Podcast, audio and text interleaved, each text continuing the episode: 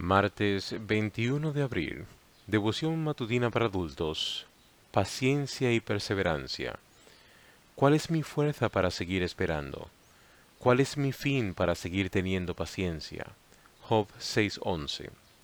Una fría mañana de 1916, Glenn y Floyd fueron los primeros niños en llegar a la escuela.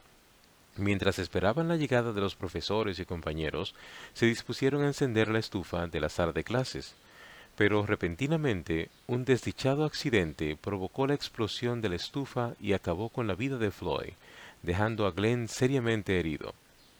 Las quemaduras recibidas en la mitad inferior del cuerpo eran tan profundas y extensas que el pronóstico del médico no fue más alentador que su tratamiento.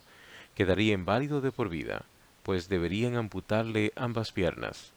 Pero ni Glenn ni sus padres consintieron en ello y por varios días trataron de persuadir a los médicos para aplazar la operación, mientras suplicaban a Dios para evitar tan dramática cirugía.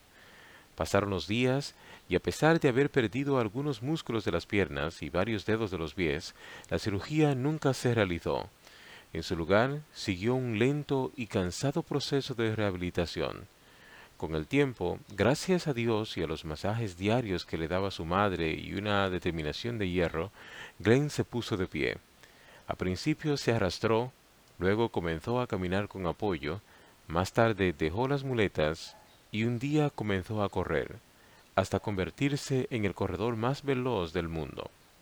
Glenn Cunningham, con esfuerzo y perseverancia, superó varios récords mundiales, en 1934 batió el récord mundial para la milla, luego lo hizo para los 800 metros y posteriormente para los 1500 metros en ocasión de los Juegos Olímpicos de Berlín celebrados en el 1936.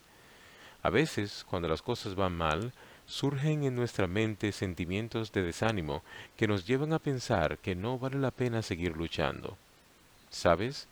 Son precisamente esos momentos los que nos dan la oportunidad de hacer de nuestra vida una fuente de inspiración. Glenn decidió que no desistiría. Dos años se demoró para ponerse de pie, y no lo hizo sin sufrir fuertes dolores en sus piernas. A pesar de ello, decidió que caminaría y luchó con paciencia y perseverancia hasta conseguirlo. En medio de la adversidad, Job se preguntó, ¿Cuál es mi fuerza para seguir esperando? ¿Cuál es mi fin para seguir teniendo paciencia? Con su versículo favorito, este atleta de Kansas le podría responder, Mas los que esperan a Jehová tendrán nuevas fuerzas, levantarán alas como las águilas, correrán y no se cansarán, caminarán y no se fatigarán.